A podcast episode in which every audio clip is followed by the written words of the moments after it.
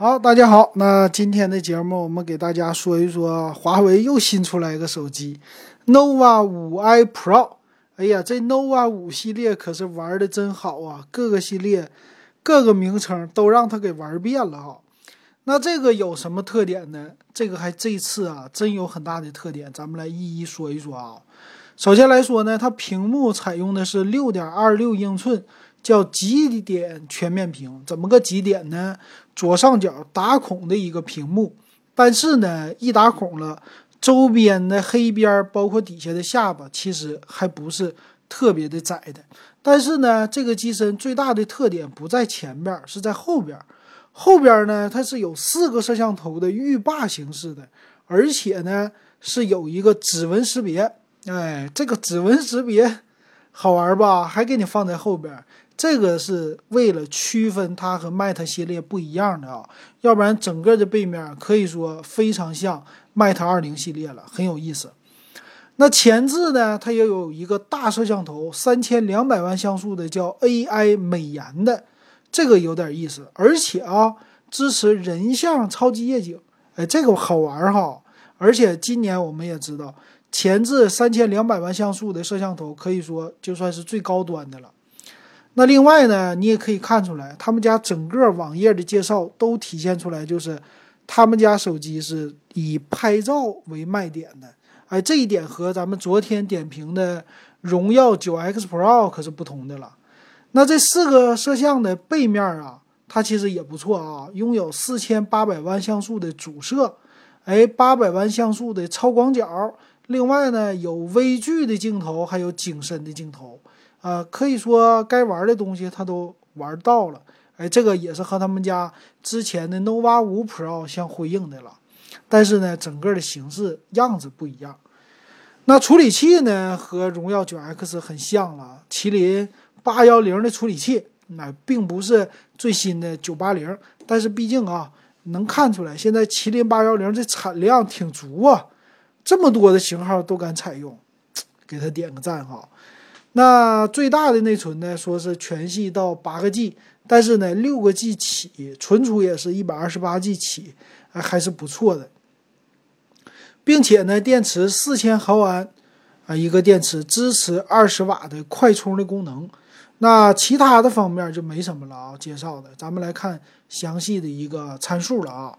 详细参数呢，咱们可以看出来。处理器这没什么说的了，麒麟八幺零，屏幕啊六点二六英寸的，因为它是打孔屏，打孔屏呢是没有 AMOLED 的，现在基本上都是 TFT 屏幕。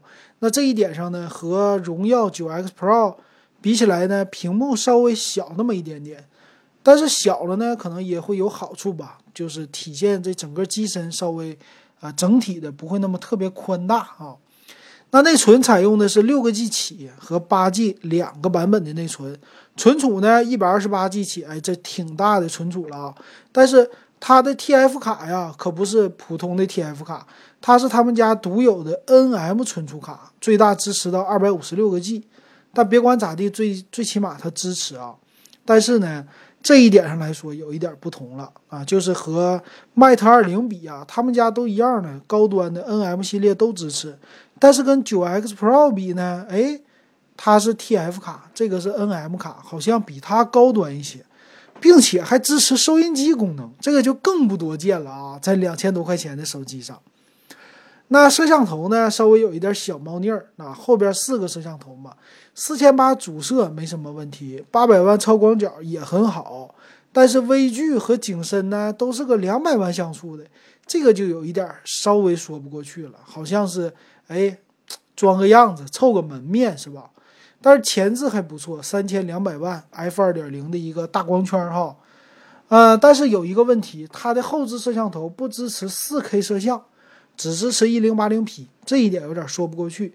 这说明什么问题呢？就是他们家故意可能在软件上自己搞的。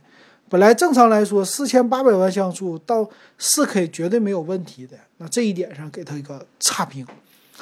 那双频的 WiFi 都支持，那蓝牙5.0的技术也支持，并且保留了 Type C 的接口，而且还有3.5毫米耳机接口，这点也挺好的啊。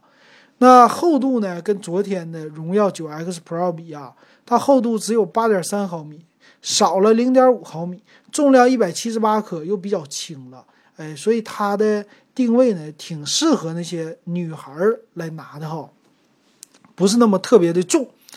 那现在呢，看看它售价，呃，全网通的六加一百二十八 G 版现在二幺九九，哎，官网的话定是减五十块，再送个自拍杆。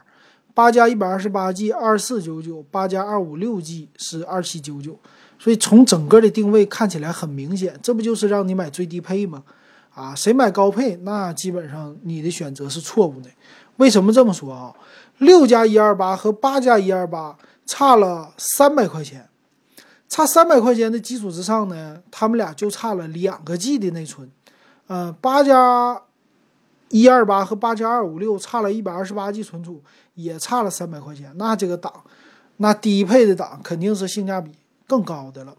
而且呢，跟昨天的荣耀九 X Pro 比啊，我觉得我昨天说的最后那一句，这个机器啊，荣耀九 X Pro 再便宜四百块钱是对的。为什么这么说？你看呢，今天的 nova 五 i Pro 啊，前置摄像头三千两百万，还四个摄像头后边，对吧？啊，整个的什么厚度啊，咱不说。它的什么啊？这个电池也是四千毫安的，这些和它都一样，所以比起来只在它上不在它下，啊，虽然说它的两千一百九十九的版本是六个 G 内存的啊，不是荣耀九 X Pro 那个八 G 内存，但我觉得啊，少两个 G 内存和其他方面的这个提升，能给整个机器带来一个比较均衡的体验啊，这个还不错。但是你想想，那个你前置一千六百万那么少，后置的虽然是三摄了，但是大家也都看出来了，毕竟还少一个摄像头，跟这个比，对吧？厚度还增加啊，你谈不谈的这些都无所谓啊。所以我觉得呢，这个 nova 五 i Pro 啊，跟那个九 X Pro 比起来，那肯定的是这个好了啊。这个买什么版本呢？我也建议大家就是六加一百二十八 G 就足够了啊。你也能看出来，现在玩 nova 系列的呢，哎呀，让你挑的是眼花缭乱。那一定要看清楚买哪个，得瞅准了才行啊，要不然很容易就掉进陷阱里。而且你能看出来啊，现在上市就减五十块还送东西，那这机器是不是它的成本两千一之内啊？有可能的话就是一千九百九十九。但是呢，我觉得啊，喜欢那些什么九 X Pro 的用户。哎，想买的用户，那你不如，你为了尝鲜儿，你觉得等不了它降价四百块，那尝鲜儿的话，你就不如买这个了，对吧？这个还是不错的啊，呃，我觉得还可以选啊。当然降价的话也不是没有可能的啊，但最起码这个还算是比较不错的了。最近的售价，行，那如果喜欢我的节目，可以加我的微信 w e b 幺五三，那咱们三块钱入电子数码点评的群。好，那今天咱们就点评到这儿，感谢大家的收听和收看。